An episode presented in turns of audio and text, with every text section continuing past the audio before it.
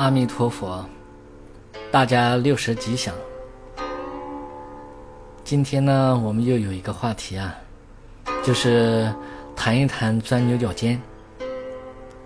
在日常生活中呢，呃，有个别人啊，特别喜欢钻牛角尖。一旦他要是钻了牛角尖啊，呃，谁呢都很难把他从牛角尖的这种境界当中拔出来。哎，比如就是他因为别人说了几句话，啊，又哭啊，又闹啊，然后有各种各样撒泼的这种行为啊，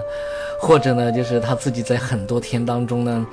啊，始终都是钻在一件事情上面，啊，就出不来，让自己特别的忧伤啊、痛苦啊、悲愁啊，啊，等等等等的。那么像这种这个情况呢，啊，往往都是。特别执着的人，啊，特别执着，内心呢就是比较脆弱，啊，所以就是在这个外在上面来讲呢，别人也许说一句话不对付了，啊，做一件事不对付了，和他自己想法不一样了，啊，或者是他认为就是伤害到自己了，等等等等等等，就容易就钻这个牛角尖，一旦要是钻进去的话呢，啊，他就听不到别人在劝他的这些话。啊，无论是谁说的呢，就再有道理呢，他好像也是听不见一样的，听不进去。他的心的话呢，就是紧紧的抓住他认为的那件事情。啊，如果要是遇到这样的一些这个人的时候呢，确实，我们给他讲特别多的这个道理啊，呃，或者呢，就是。给他就是，呃，用种种的这种方式，呃，让他就不要就是，呃，又哭又闹，不要让他就钻牛角尖，不要让他就很长时间当中一直就是烦恼着、痛苦着、忧伤着、悲哀着。嗯，这个呢，就作为一个旁观者来讲的话呢，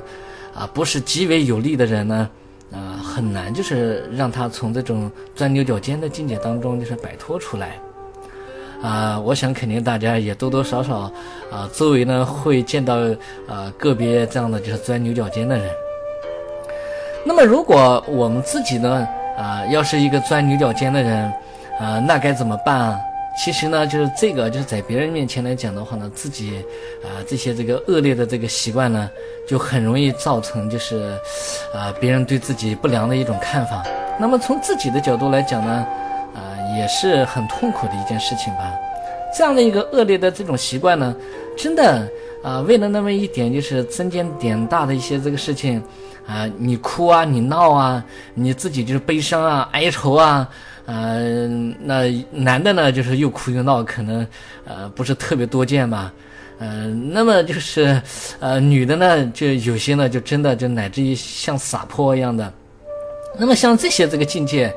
呃，都真的就是呃，给自己到底能带来一些什么样的一种这个好处呢？好好想一想呢，啊，其实呢，就是不仅没有带来好处，反而因为就是自己又哭又闹啊，因为就是自己就是特别就是啊，显示出一种就是这个啊痛苦忧伤啊，呃，你自己本身就是不舒服。那你自己，呃，因为你的这种这个钻牛角尖，会不会给周围的这个环境就带来一种就是特别，呃，让人接受不了的一种尴尬的一种那个气场呢？这是很容易就是造成的吧。那么像这样的话呢，那就真的就是自己又丢了人格，然后自己又烦恼又痛苦，这是何必的呢？所以平时啊，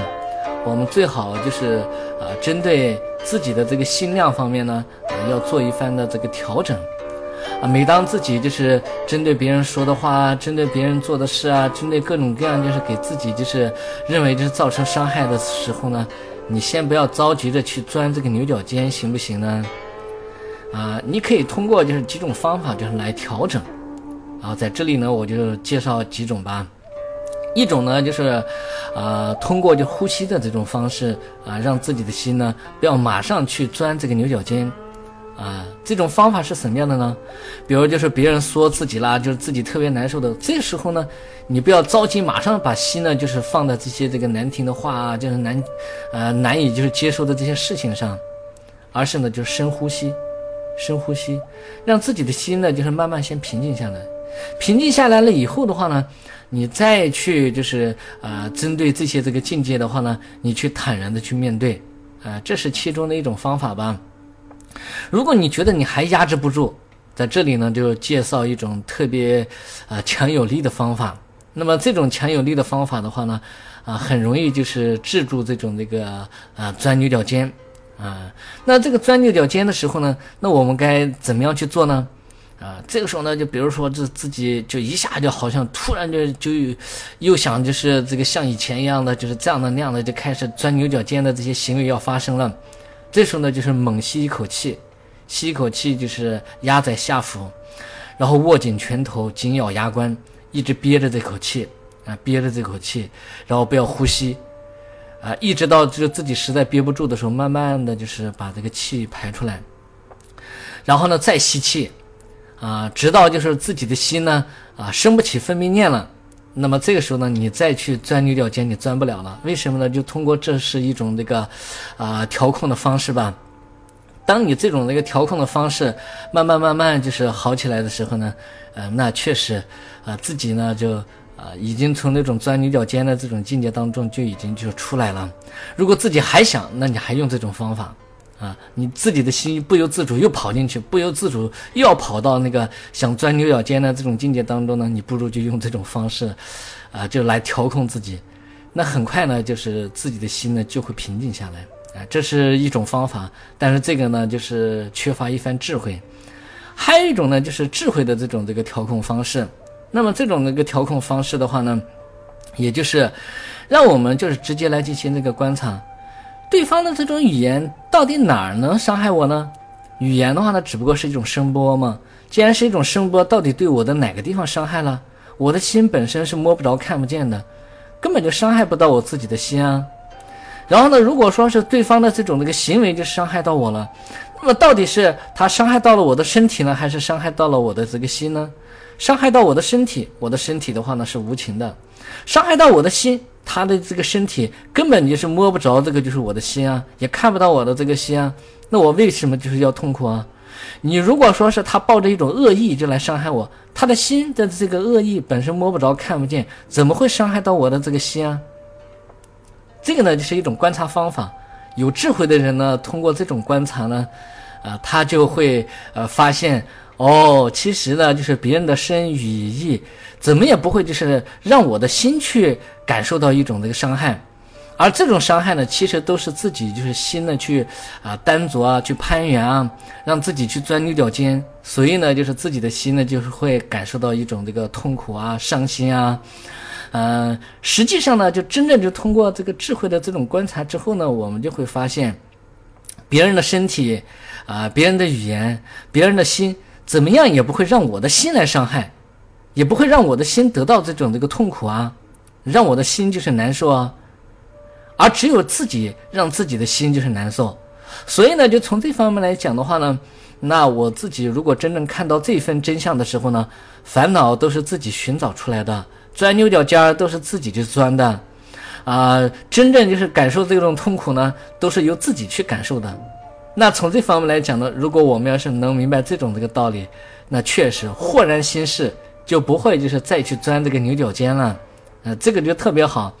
以前呢，我就经常喜欢就讲一个比喻，比如别人说你是狗，啊，这时候的话呢，你要钻那个牛角尖，那你会非常难受。你反过来的话呢，如果你要是有一种智慧的话呢，你就直接就给他开个玩笑，呃，你的智慧真高明啊，啊，我的话呢是人啊，你连我是人是狗的话你都分不清楚啊，